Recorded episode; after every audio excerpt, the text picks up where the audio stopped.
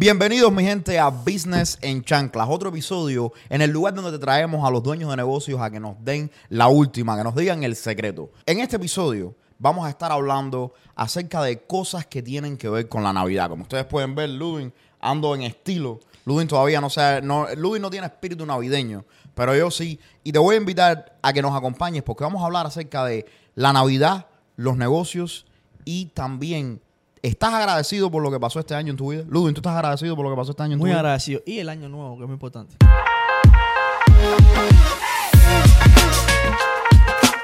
Ludwig, tú eres de la gente que hace planes de nuevo año.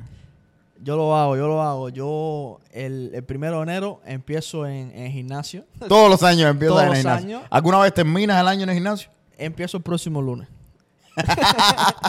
So, tú eres de la gente que hace, que va para gimnasio, como todo el mundo va a gimnasio ahora en enero. Tienes la fantasía esa de que vas a poder cambiar tus hábitos en un día.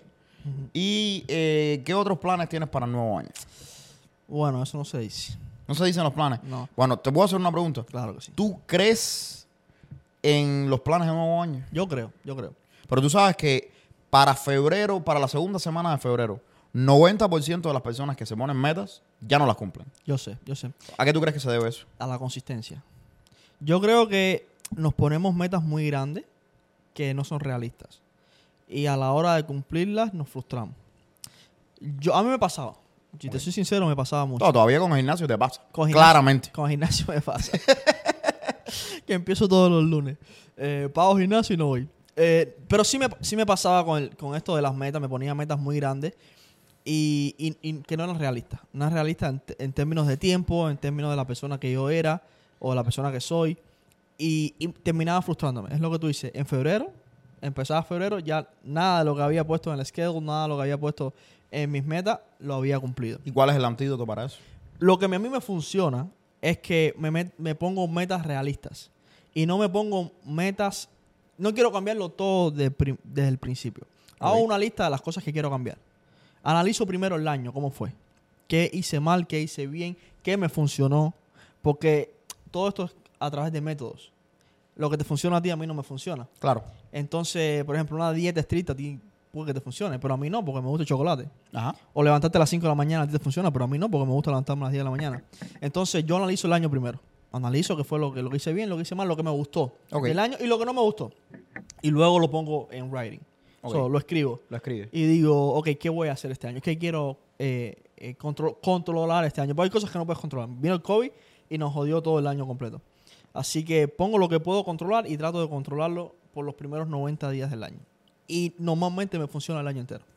Tú sabes que yo, yo eso, eso que tú hablas de los métodos, a mí me funciona. Y yo creo que lo poquito que yo he podido por lo menos avanzar en la parte esta de ponerse, mantenerse en forma, que está funcionando poco a poco, mi gente, eh, es eso, los métodos. Porque, por ejemplo, yo siempre, de toda la vida, me ha gustado ir al gimnasio.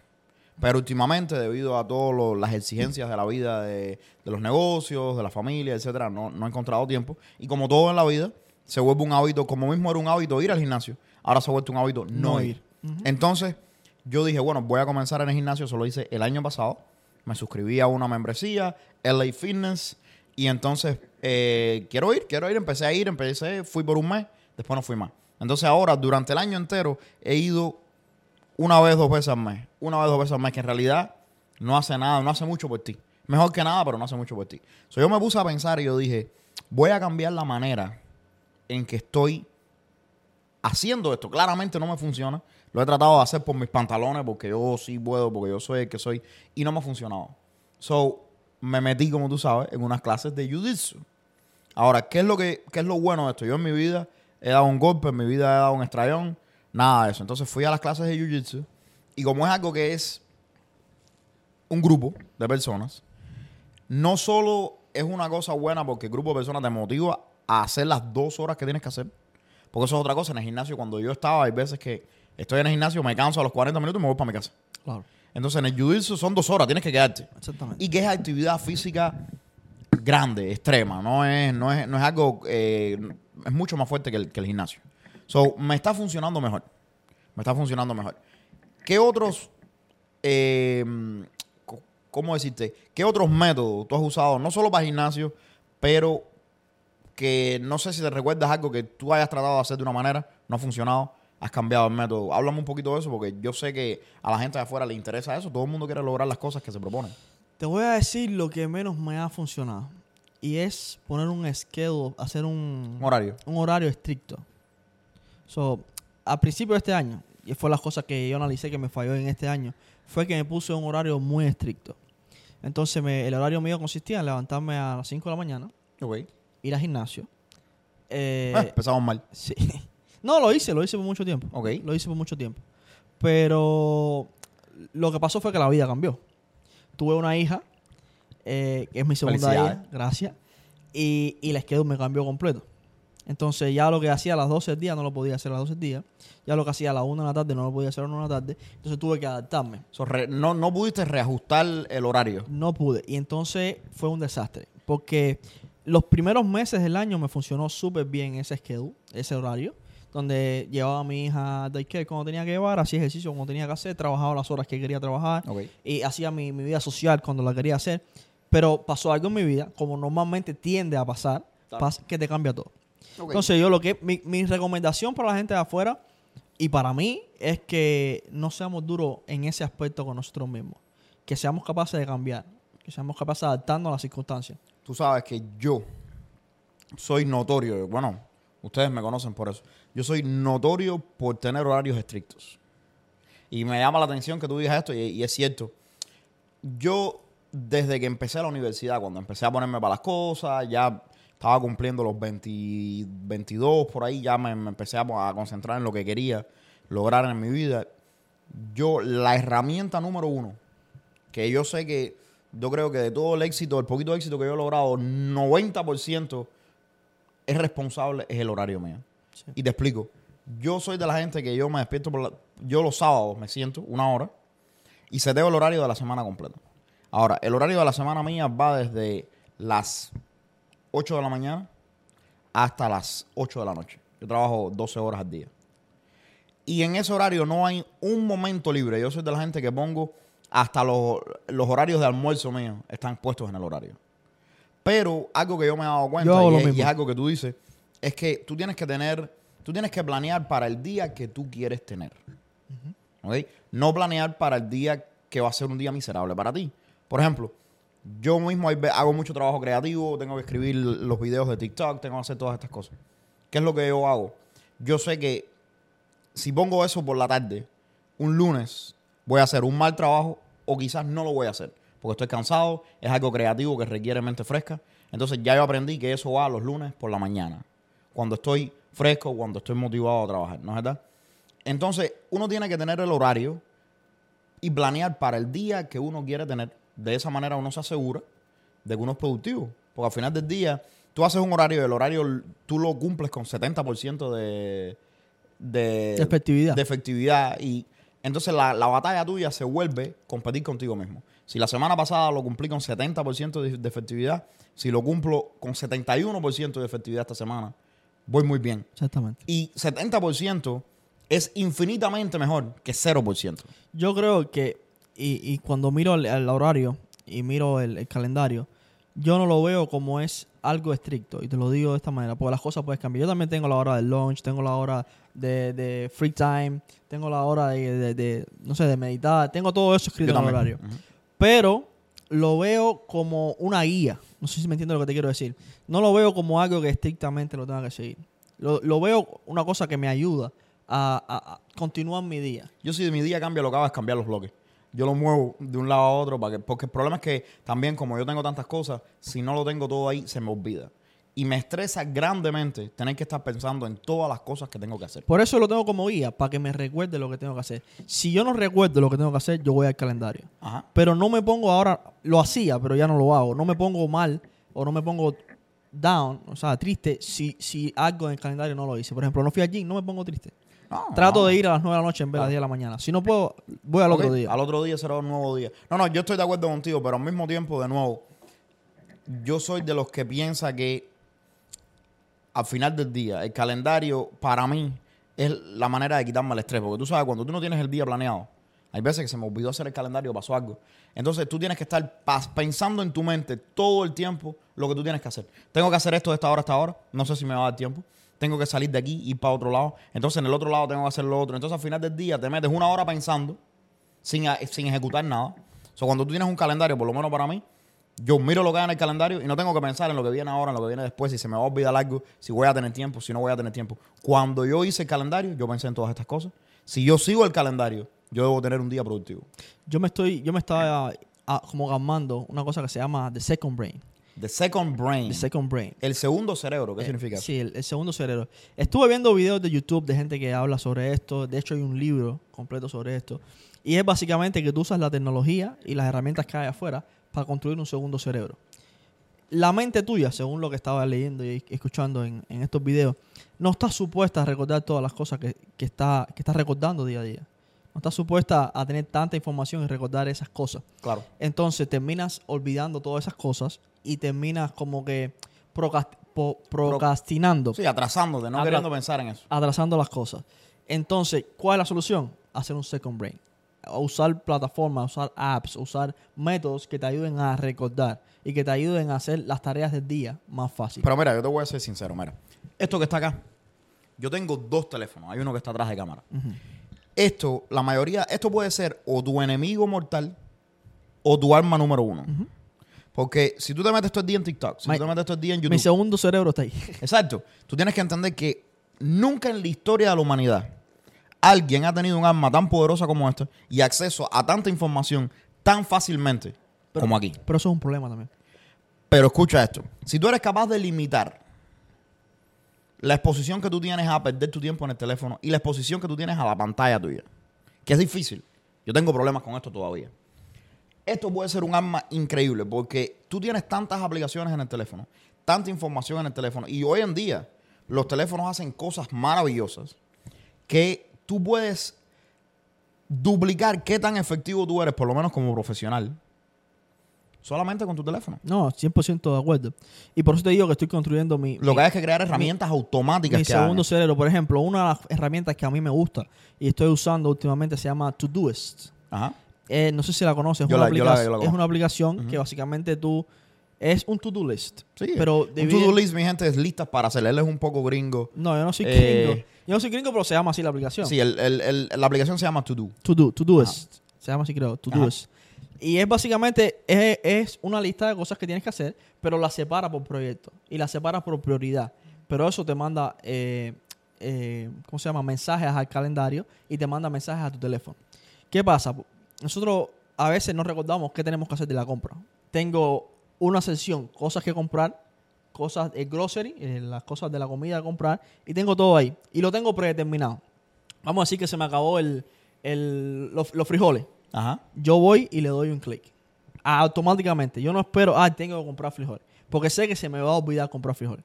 O tengo que comprar regalo a mi mamá por su cumpleaños. Yo tengo la fecha del cumpleaños de mi mamá. Yo tengo un reminder, o sea, un, re- Sí, un claro. recordatorio una semana antes para que la, la aplicación me recuerde que tengo que comprar regalo a mi mamá. Eso yo lo hago muchísimo porque yo soy el peor para las fechas. Pero, pero Ludwig, eh, ahora que estamos hablando un poquito acerca de, de la efectividad y que, y que estamos en Navidad, eh, yo soy de la gente que cree, y no sé si tú estás de acuerdo conmigo en esto, que muchas de las personas allá afuera que tienen negocios Mm.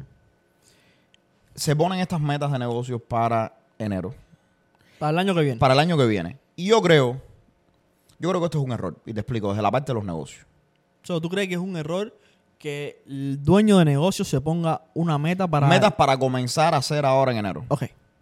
Yo soy de los que creo que cuando tú tienes un negocio, tú haces, tú comienzas ahora en diciembre y ejecutas en enero. Ah, sí, 100%. Hay gente que dice, ah, ok, ya me voy a desconectar, ya es diciembre, lo que pasó, pasó, Sí, me voy a desconectar. Eh, hasta enero ya, yo, bueno, yo, he- yo he hablado con personas que estamos ahora colaborando para, para NJCR y me han dicho, vamos a vamos directo para el año que viene. Empezamos, el año que viene. Sí, yo, yo entiendo lo que tú quieres ¿Por decir. qué? Sí, Yo nunca he entendido eso. Nunca jamás en la vida nadie me ha podido convencer de que por qué si estamos ahora diciembre 22 nosotros no podemos hacer algo, tenemos que esperar el año que viene.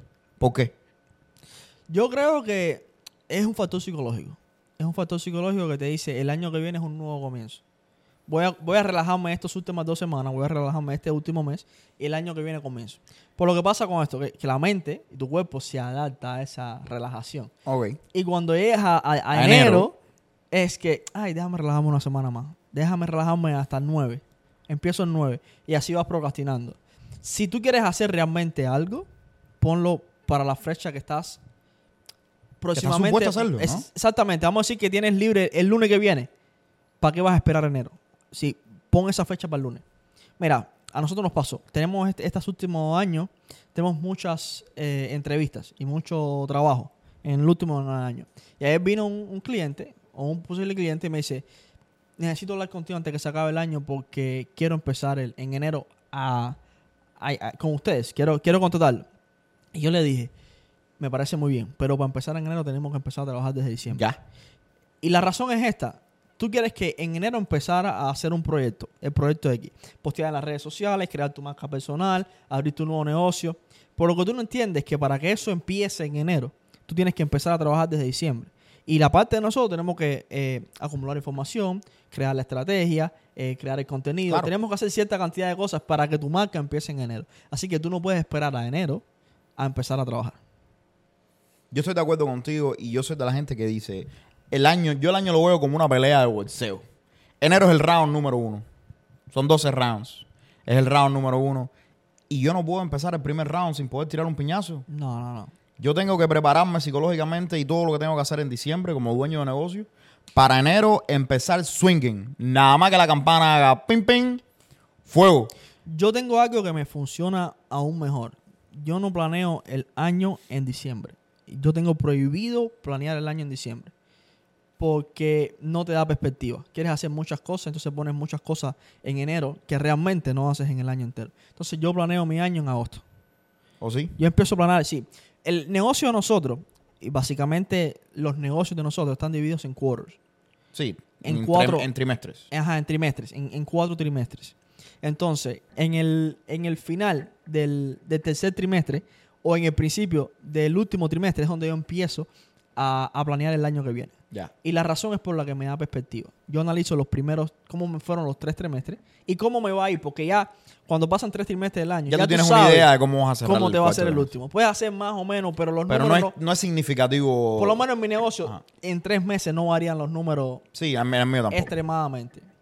Porque aunque cojamos un cliente grandísimo, tú no ves el reflejo Hasta. hasta dos meses después o tres meses después. Ajá. Así que yo puedo controlar eso. Entonces, ese año lo planeamos así. Y ya tenemos el año completo, que viene planeado completo. En las cosas que podemos controlar. Van a haber cosas que no podemos controlar. Como que este fue un cliente, como que vinieron más clientes, como que vino más trabajo, que tuviste que contratar más personas. Esas cosas no las podemos controlar. Pero sí podemos controlar las cosas que queremos hacer. Claro.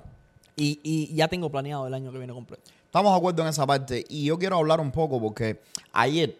Disculpa que interrumpa. Y tú sabes otra cosa que me da, que me gusta, que me dé eso. Me da tres meses para preparar el año que viene. Sí, tienes tiempo. Además, en diciembre uno está emocional. En diciembre uno piensa que se va a comer el mundo el año que viene porque, de nuevo, tienes esta idea de que es un nuevo comienzo. Cuando en realidad es un nuevo mes, como cualquier otro. Pero eh, tienes esta idea de que al final vas a poder hacer las cosas diferentes. Te das un poco más de, de confianza quizás de lo que, de lo que deberías. Pero dijiste la clave, la emocional. Tú no puedes tomar decisiones lógicas emocionalmente. ¿Cómo tú vas a, a- a tomar eh, decisiones lógicas y racionales en, en viendo tu negocio, siendo realista emocionalmente? No puedes. Yo creo que cuando la emoción está... Siempre hay que tener ese por ciento de, de- de- de sueño, de emoción. Sí, pero, a la eso- hora eso de no tiene nada que planear, ver con las decisiones y con los a planes. la hora de planear y ejecutar, tiene que ser racional y tiene que ser realista.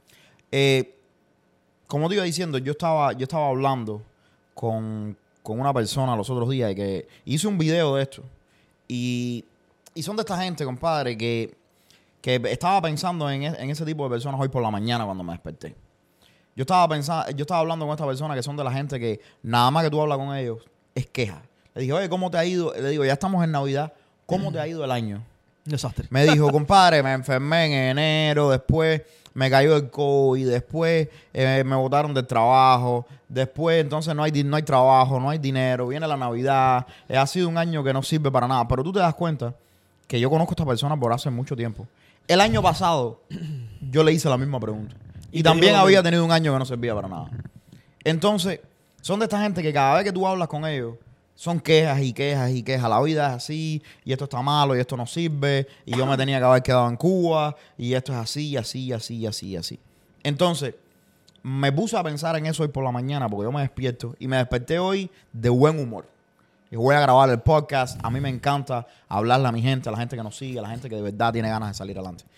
Y yo estaba pensando en esto porque me llama la atención, como ahora al final del año, man, hay gente que no están agradecidos con lo que tienen. Háblame un poco acerca de, tu perspectiva en esto.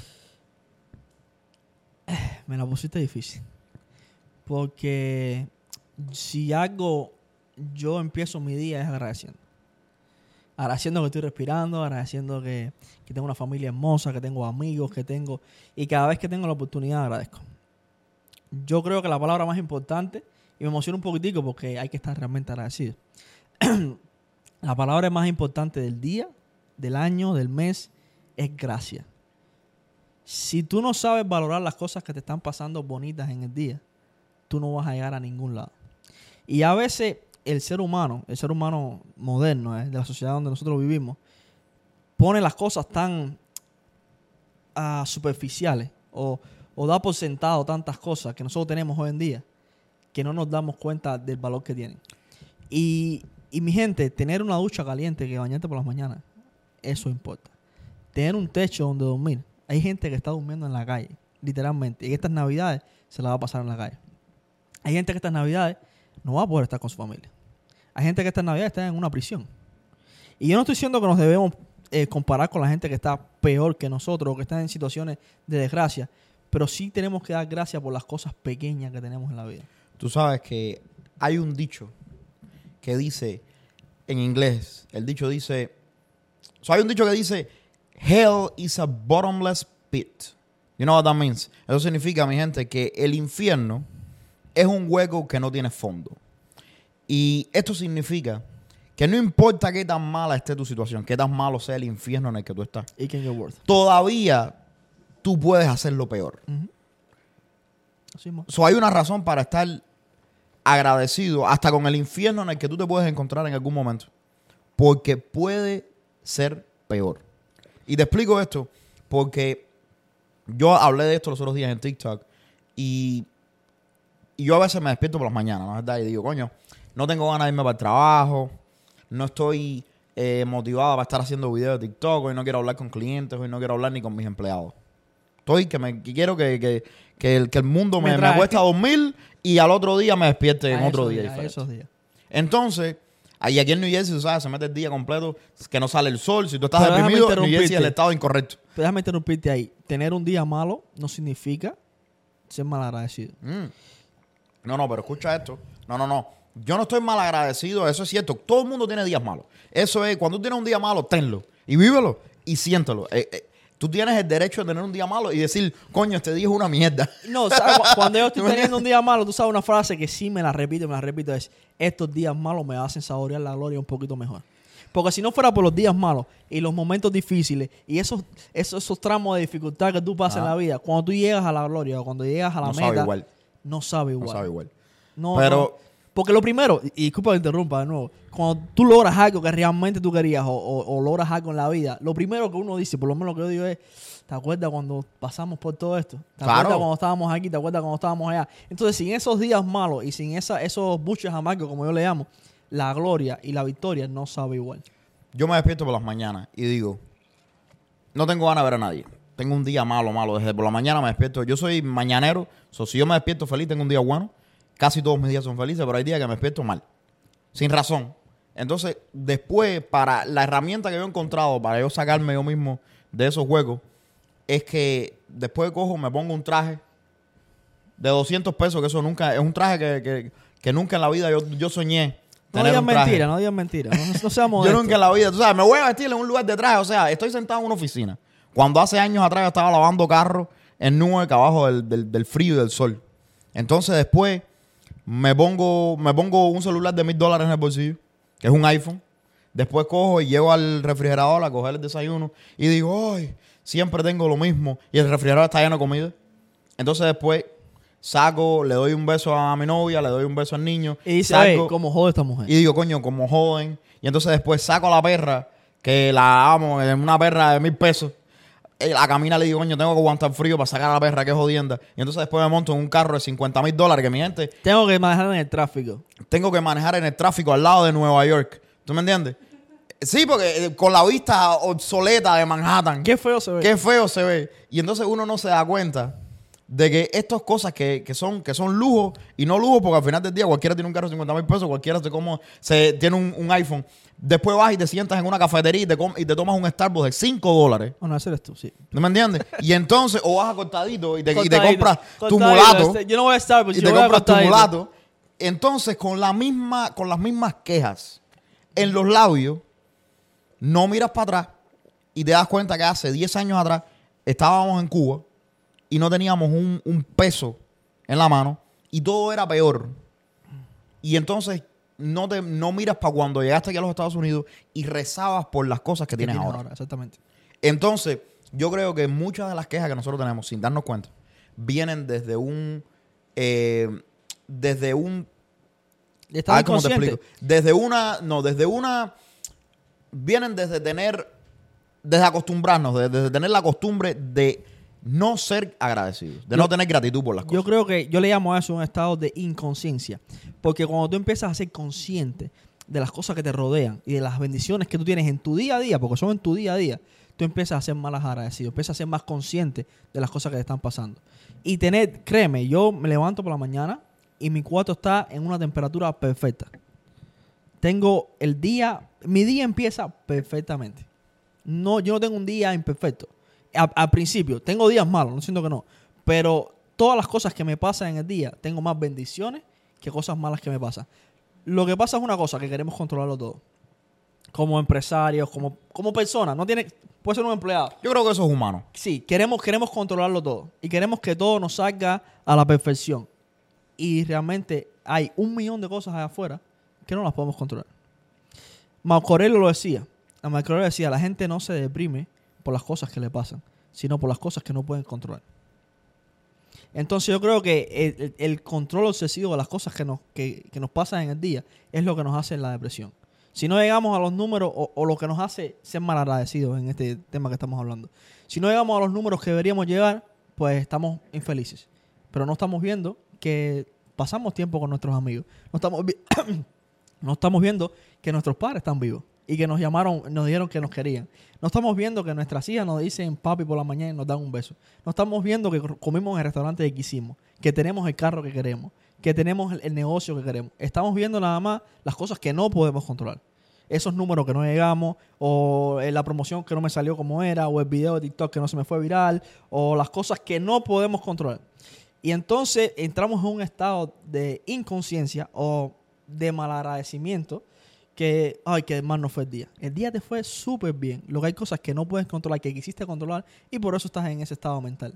Y así pasa en el año igual, en el año entero. Si tú te pones a pensar, y esas personas que te lo han dicho, y miran el año entero en perspectiva, las cosas que le pasaron el año son más buenas que malas. Pero están pasando, están pensando, están enfocando en las cosas que no les pasaron, en las cosas que no pudieron controlar, en las cosas malas que, que, que según ellos no les sucedieron. Y entonces tú sabes cómo te adaptas a, a lidiar con todo esto. A través de lo que yo creo que es lo peor que uno puede hacer. Quejarse. La queja. Uf. La queja. Mi gente, te voy a explicar algo. Yo, yo hablé de esto los otros días y hubo muchísima gente que estuvo de acuerdo conmigo y no quiero parecer insensible. Pero en este mundo en el que estamos viviendo ahora mismo, por lo menos aquí en los Estados Unidos, tienes que tener más que una historia triste. Si tú crees que la historia triste tuya te va a sacar adelante, piensa dos veces. Aquí ponen a los niños, yo estoy hablando con esto, a los niños con cáncer en la televisión, en los comerciales de San Jude. Y te piden dinero. Y la gente cambia el canal. So, si tú crees que porque a ti te pasó algo malo, O pasas el anuncio, sí. tú vas a venir y, va, y alguien te va a dar un chance o, te- o alguien está obligado a darte un chance, a ayudarte. Y entonces tú eres de esa gente que porque desafortunadamente la vida te, te hizo algo malo, tú, vas a ver, tú vienes y, y te vas a, a poner a llorar en el piso y por esa razón la gente te va a ayudar, vas a tener una decepción muy grande.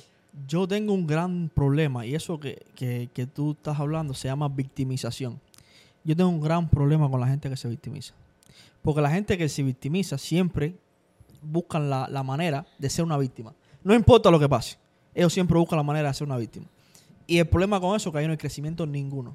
Cuando tú te pones en el papel de, de víctima, que las otras personas, la sociedad, el gobierno, los amigos, los papás, el background, tu, col- tu color de piel, te hacen una víctima, tú no, tú no estás teniendo como sentido de pertenencia. Cualquier cosa que te pase a ti, tú lo puedes controlar. Porque Y- puedes controlar cómo tú reaccionas a eso. Y ojo, mi gente, no estoy diciendo, yo sé que hay situaciones realmente desafortunadas allá afuera. Yo sé que a lo mejor tú que estás viendo este programa no te mereces las cosas que te han pasado. Yo no entiendo todas las decisiones que la gente toma en la vida. Es que yo tengo un problema con eso. Robert. Pero, Tengo un problema con pero, pero, pero, pero, pero. Porque yo, hay, que, hay que notar que hay, hay cosas y cosas. Pero ¿qué nos merecemos en la vida? Yo entiendo, yo entiendo que hay gente que, que yo no soy quien para saber qué es lo que tú te mereces o qué no, nada. Ni nosotros somos quien para saber. Exacto, pero, pero, pero, pero, vamos a estar claros. Hay gente allá afuera buena a la que le pasan cosas extremadamente malas. Y esa es la vida. My brother, a la gente le pasan cosas muy malas allá afuera, pero no se hacen víctimas. Te voy a poner un ejemplo. Yo conozco una persona que tiene cáncer y está en una etapa terminal. Y esa persona se ha negado en todo el proceso de la enfermedad a ser una víctima. Y para mí es un ejemplo realmente de superación. Porque no tiene nada que ver las cosas malas con las que te pasan, que tienes que vivirlas igual. Y no estoy diciendo no estés triste, no te estoy diciendo no, no digas, no te preguntes por qué están pasando esas cosas a ti, porque eso es lo más normal del mundo. Pero tener una posición de víctima, de que todo me pasa a mí, de que eh, esto me pasó porque soy yo, porque todo lo malo en el mundo me pasó a mí, es una posición yo creo que, que bien lamentable y no hay crecimiento en ningún lado. Y créame mi gente, yo sé que hay situaciones bien difíciles, hay situaciones de enfermedad, pérdidas familiares, situaciones que la, es la vida, la vida es sufrimiento, que tú no puedes cambiar, pero no significa nada o no tiene nada que ver estar triste con ser una víctima. Y yo creo que el papel de victimización lo ha hecho una sociedad cómoda, que es más fácil convertirse en una víctima que adueñarse de los problemas. Es Bueno. decir, esto me está pasando a mí y está en mi poder sacar lo mejor de esto. Yo creo, personalmente, que también la estrategia, como, como estrategia, ser una víctima no es una muy buena estrategia. Y te explico, y te explico Pero es la más fácil. Tú crees que es la más fácil. So, te explico por qué. Ser una víctima, tú crees que es la estrategia más fácil para lidiar con las cosas de la vida, pero no lo es. No lo es la más fácil, al revés. Es la más difícil y es que tú lo acabas de A decir. largo plazo sí. Y eh, eh, es que tú lo acabas de decir. La vida, lo único garantizado en esta vida Es la muerte. es el sufrimiento. Yeah. El sufrimiento. Todo el mundo va a sufrir. En difer- eso está en la Biblia, eso es bíblico. Está en diferentes, eh, diferentes porcentajes. Tú a lo mejor no sufres tanto como una persona, como otra gente allá afuera, pero todo el mundo va a sufrir. Te vas a morir, eso es 100% seguro. Eh, tus familiares se van a morir. Eh, gente al lado tuyo que tú quieres se te van a morir. Vas a pasar un millón de cosas. Las cosas van a ser difíciles. En algún momento de la vida, las desgracias van a tocar la puerta porque le pasa a todo el mundo. Esa es la vida. Entonces, ¿qué es la manera, el antídoto para eso, no? Tú te haces un hombre más fuerte, te haces un hombre más preparado, te haces un hombre más puesto junto para cuando esas desgracias pasen, entonces tú puedas responder de la manera apropiada. Así Porque si eres una víctima, adivina qué, esa desgracia te va a pasar igual porque no hay antídoto contra eso. Y entonces tú no vas a estar preparado. Y esa es la diferencia entre una situación mala y el infierno. Y entonces, es lo que dice Peterson habla de esto, que tú tienes que prepararte, tienes que volverte una mejor persona, una persona más junta, una persona más preparada, más efectiva, porque esa es la única manera de reducir el sufrimiento que vas a pasar en tu vida, que es garantizado. Yo estoy, yo vivo por esas palabras. No hay manera de, de- es que yo creo que eso es una verdad absoluta. Mi pregunta es, ¿quién nos dijo a nosotros que la vida tiene que ser perfecta como nosotros la imaginamos? Yo no ¿Quién creo. nos dijo a nosotros que nosotros tenemos el poder de controlar lo que pasa de afuera? No tienes el poder de hacerlo. Po- Te voy a hacer una Pero si te haces una víctima, es peor. Oh, yeah, y, yeah, antes- eso. y, y déjame mencionarte esto porque quiero que me des tu opinión. Hay un. Yo estaba viendo a Peterson hablar de, de- de los proverbios bíblicos y todo esto. Y él habla de que hay un proverbio en la Biblia que dice: To those who have everything, everything will be given. And to those who have nothing, everything will be taken. Y para la gente que no, que no entiende, la gente que tiene todo, se les va a dar más. Y la gente que no tiene nada, se les va a quitar lo poco que tienen. Y, de- y tú- y él, y Eso el tiene una Eso interpretación es bien- bien, cruel, Sí, sí. bien cruel. Y entonces uno dice, coño, ¿por qué esto está en la Biblia? Dios está supuesto a, a tú sabes... A repartirlo todo repartir- igualitariamente. No, no, no repartirlo todo igualitariamente, pero hacer un, una persona que es de, de- de- de misericordia, ¿no? Es lo que dice la Biblia. Entonces dice Peterson que esto es, sin, sin irnos a la parte religiosa, porque yo generalmente no soy una persona, no me considero alguien religioso. Peterson explica que si tú eres una persona que no tienes nada, o sea, te sale algo mal y te sale algo mal, es más probable que por el efecto que tiene esas cosas que te han salido mal, la gente tiende a volverse una víctima y a que más cosas te, salga- te salgan mal. No, yo creo y una que- vez que estás en una posición débil, eres, los golpes de la vida te dan más duro a ti. Eres la víctima porque no controlas nada. Y es donde él habla del caos. Exacto, pero tú sabes cuál es la otra cara de la moneda, mi gente. Porque yo sé que esto puede ser un poco pesimista. También funciona de la otra manera. Oh, yeah. Cuando algo pequeñito te pasa bien, eso te da el impulso a que más cosas te salgan bien. Desarrolla un momentum porque la energía que tú pones afuera totalmente Exacto. Entonces, la mayoría de la gente tiene esta idea de que, de que cuando las cosas te van a ir bien, en una gráfica, van a ser así. Poquito a poquito va subiendo. Y no, funcionan así. Estás en el piso, en el piso, en el piso y de pronto, hasta las nubes. Yo tengo una historia que me ayuda a mí a poner los pies en la tierra. Y, y me ayuda a ver las cosas desde una perspectiva neutral completamente. Eh, te voy a hacer la historia. Voy a permitirme- Cuéntame, cuéntame. Sí. Cuéntame, Triani, cuenta. Eh, ahora que hablas de Biblia y tal, esta historia es del rey Salomón. El rey de Salomón, para todo conocido, fue uno de los reyes más importantes que hubo en el, en el mundo por su sabiduría, sobre todo es conocido. Entonces el rey Salomón estaba teniendo un, un banquete donde recibe a, a un maestro que venía de, la, de otras tierras y, y está hablando con él y le dice a- al, maestro, eh, quiero que reúnas una corte entera y me hagas un mensaje o me des unas palabras que yo les pueda leer y mejorarme como personas. Y no solo eso, voy a mandar a hacer un anillo donde yo ponga esas palabras en el anillo y las pueda transmitir de generación en generación. Entonces la corte se reúne y, y imagínate, buscan en las librerías, buscan en los libros y no encuentran nada tan corto que puedan poner dentro de un anillo que el rey pueda leer cada vez que quiera y que la, la- la- la gente pueda Y que sea tan Sí, trascendental, que, me que pueda pasar de generación en generación. Después de mucho tiempo de, de liberación, viene la corte esta de maestros y el maestro le dice, no encontramos nada. Pero había un viejo que le había servido a la corte, un viejo sirviente que le había servido a la corte por muchos años. Y el viejo le dice, mi rey, yo creo que yo tengo la respuesta.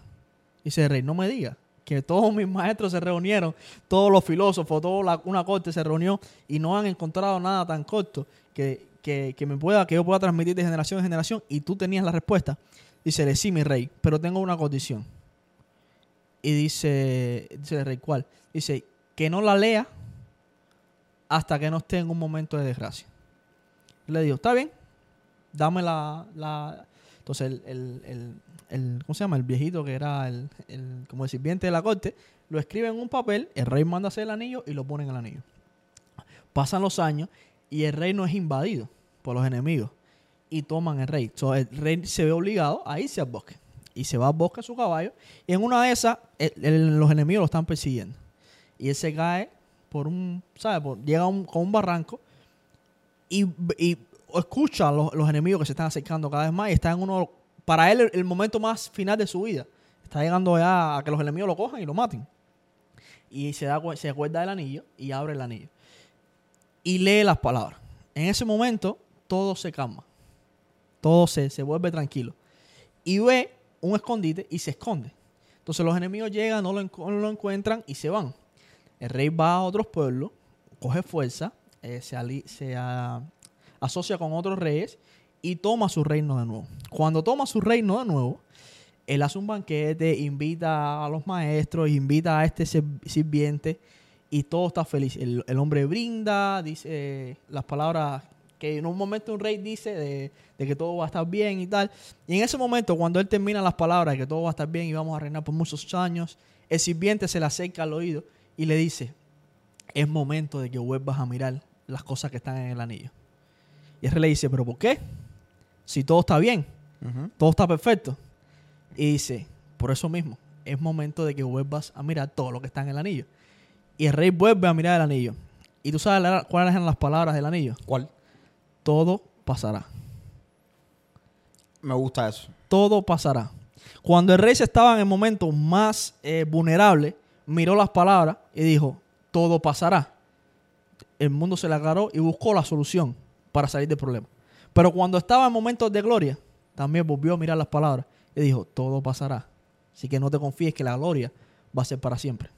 Y yo creo que esa historia a mí me ayuda a poner los pies en la tierra. Que no importa el momento, que aunque yo me encuentre, todo va a pasar. Tan sea malo como bueno. Y mi reflexión sobre esto es que hay que disfrutar cada momento, incluso que esté malo. Yo, y va a sonar un poquito fuerte decir que hay que disfrutar de una enfermedad o hay que disfrutar. Estoy claro, ¿no? No estoy diciendo eso. Lo que estoy diciendo es que muchas cosas que nos pasan en la vida, nosotros pedimos que nos pasaran.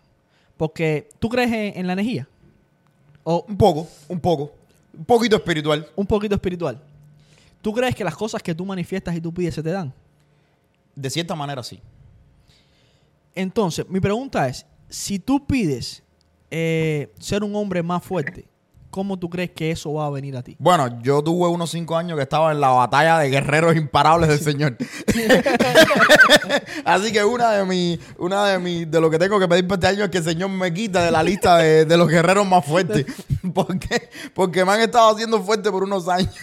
No, pero no, que- pero, pero eh, en serio, claro que sí. eh, la única manera de volverte más fuerte es a través de hardship, de, tú sabes, de experiencias a veces negativas, de experiencias malas, que de cierta manera te, te, te, te ponen en, te vuelven la persona que tú eres para ver las cosas buenas en las cosas que te están pasando ahora. Tú decías ahorita que nosotros a veces no, no, no miramos para atrás y vemos que la persona que estaba hace 10 años en Cuba eh, no estaba agradecida por las cosas que tiene ahora. Pero si nos ponemos a mirar para atrás, muchas de las cosas que tenemos hoy en día las pedimos hace 10 años. Oh, sí, Y hoy nos quejamos. 100%. Hoy tenemos un negocio que estamos busy, no lo tenemos tiempo, pero hace 10 años ese uh, estábamos rezando Por para tener que ese ne- negocio. Para que ese negocio estuviera funcionando y tuviera clientes. Y ahora nos estamos quejando porque no tenemos tiempo. Y yo, y quiero, y quiero hablar con la gente que nos están viendo ahora mismo. Invitar a todo el mundo. ¿Qué te parece si invitamos a todo el mundo a que nos dejen en los comentarios? ¿Cuáles son las filosofías que tú te aplicas tú mismo el día a día para tú poder lidiar con esta parte? Con esta, yo creo que es una adicción humana a quejarse de las cosas. Es normal, nos pasa a todos. Todos tenemos ese impulso de querer Pero hay quejarnos. que reducirlo. Y hay que reducirlo. ¿Cuáles son las cosas que tú aplicas? Y antes de terminar, quiero que me digas qué es lo que vamos a hacer. ¿Qué es lo que tú planeas hacer para que tu nuevo año sea mejor? Una cosa. Una sola cosa que tú vas a hacer para que tu nuevo año sea mejor. Una sola cosa, Una cosa. estar agradecido. Estar agradecido. Sí. Yo creo que ahí empieza todo. ¿Tú sabes lo que yo voy a hacer? Tomar tu cafecito. Ahora sí voy al gimnasio todos los días. Yo no me, no me doy por vencido, mi gente. El año que viene te voy a, te voy a dar el, el monthly update. Todos los meses te voy a venir aquí y te voy a decir si fui o no ¿Cómo fui. te fue? Me estoy comprometiendo ahora mismo. Se está comprometiendo en cámara en ir al gimnasio. Para que sepa, esto se que- va. Sufre William Levy. Es más, voy a comprometerme contigo que el año que viene saco los cuadritos. Sí, Sí. yo estoy cogiendo la parte del refrigerador donde hacen los hielos, la pongo en la cama y me acuesto a dormir boca abajo arriba de ella toda la noche. Está funcionando. No, pero mira, ya que hablas del tema del gimnasio, mi gente, si realmente queremos estar ahí, ahí dando la talla, tenemos que hacer el ejercicio. El No, ejercicio claro es sí. fundamental para estar con energía, para tener, ¿sabes? buena salud. Yo creo que el, la sociedad que nosotros vivimos, una sociedad cómoda, una sociedad que vas del carro a la oficina, a la oficina a la casa y tienes un nivel de sedentarismo grandísimo. Si tú no te estás moviendo en el día, si no vas al gimnasio, si no corres, te salen una... Sufre todo, Sí, sufre sí, todo, sí. sufre todo. Viene una Así que mi gente, ya saben, para gimnasio, quiero invitarlos a que nos vean en el próximo capítulo que vamos a estar hablando acerca un poquito más de estos trucos que nosotros tenemos para salir adelante y cómo aplicar esto a los negocios. Y es por eso que quiero aprovechar este final para desearle a todo el mundo que nos está viendo de afuera una feliz Navidad. Espero que lo pases con tu familia lleno de salud, lleno de felicidad. Espero que el año nuevo te traiga muchísimas cosas buenas, que te traiga todo lo que tú pediste, todo lo que tú has trabajado por él. Y si no te lo trae, no seas una víctima. Sigue trabajando y te van a traer cosas mejores. Créeme, te lo prometo. Y cuéntame, ¿qué, ¿quieres hablarle algo a la gente por Navidad o ya terminaste? No. Eh, el penúltimo, te voy, a, dar la penúltima. Eh, no, mi gente, felices fiestas, feliz Navidad. No se olviden de pasar estas fiestas con la familia, de darle gracias a, quien ustedes crean, a Dios, al universo, a la energía, a cualquier religión que ustedes tengan. Denle gracias por la salud que tienen. Denle gracias a la familia, eh, mucho amor a la familia, pasen tiempo con la familia. No todo es trabajo, no todo es problema, no todo es preocupaciones. Y si les puedo dejar algo para el año que viene, disfrútense el proceso No importa en qué etapa del proceso estén, disfrútenselo. Eh, las cosas van a pasar, la vida pasa rápido, como dice Bad Bunny, no tenemos mucho tiempo aquí. Ah, tú sabes que Ludwig está en, en, en party mode cuando está haciendo curings de Bad Bunny aquí. Sí, ya, ya estamos en party mode. ya esto Pero mi gente, si quieres hacer algo bueno por tu vida para el año que viene, sigue a Business, Business Chanclas. Y no te olvides de dejarnos, dejarnos los comentarios, no te olvides de seguirnos en Instagram, de seguirnos en, eh, no te olvides de seguirnos en Instagram, de seguirnos en TikTok y no te olvides de suscribirte al canal porque el año que viene te vamos a traer muchas cosas llenas de valor. Y un mensajito para nuestros seguidores. Mi gente, no, ninguno de los dos somos comunicadores, ninguno de los dos somos periodistas. Todos esos comentarios que ustedes nos están poniendo en las redes sociales son de sumamente ayuda para nosotros. El año que viene vamos a venir mucho más preparados, con mucho más fuerza. Y todos los errores y todas las cosas que hemos podido cometer aquí son un impulso para seguir haciendo el podcast. Así que van a tener Business en Chanclas por mucho tiempo. Y muchas gracias por su apoyo, muchas gracias por sus consejos y muchas gracias por su eh, se- seguimiento. Seguimiento. Por su seguimiento. El hombre le vamos a pagar una clase de español con el dinero de este podcast. Y de paso me paga una de inglés porque tampoco sé inglés. Nos vemos, mi gente, el próximo programa. Esto ha sido Business en Chanclas. Esto ha sido Business in Chanclas. Ahora vamos a grabar un cortico que diga, a ver, mi gente.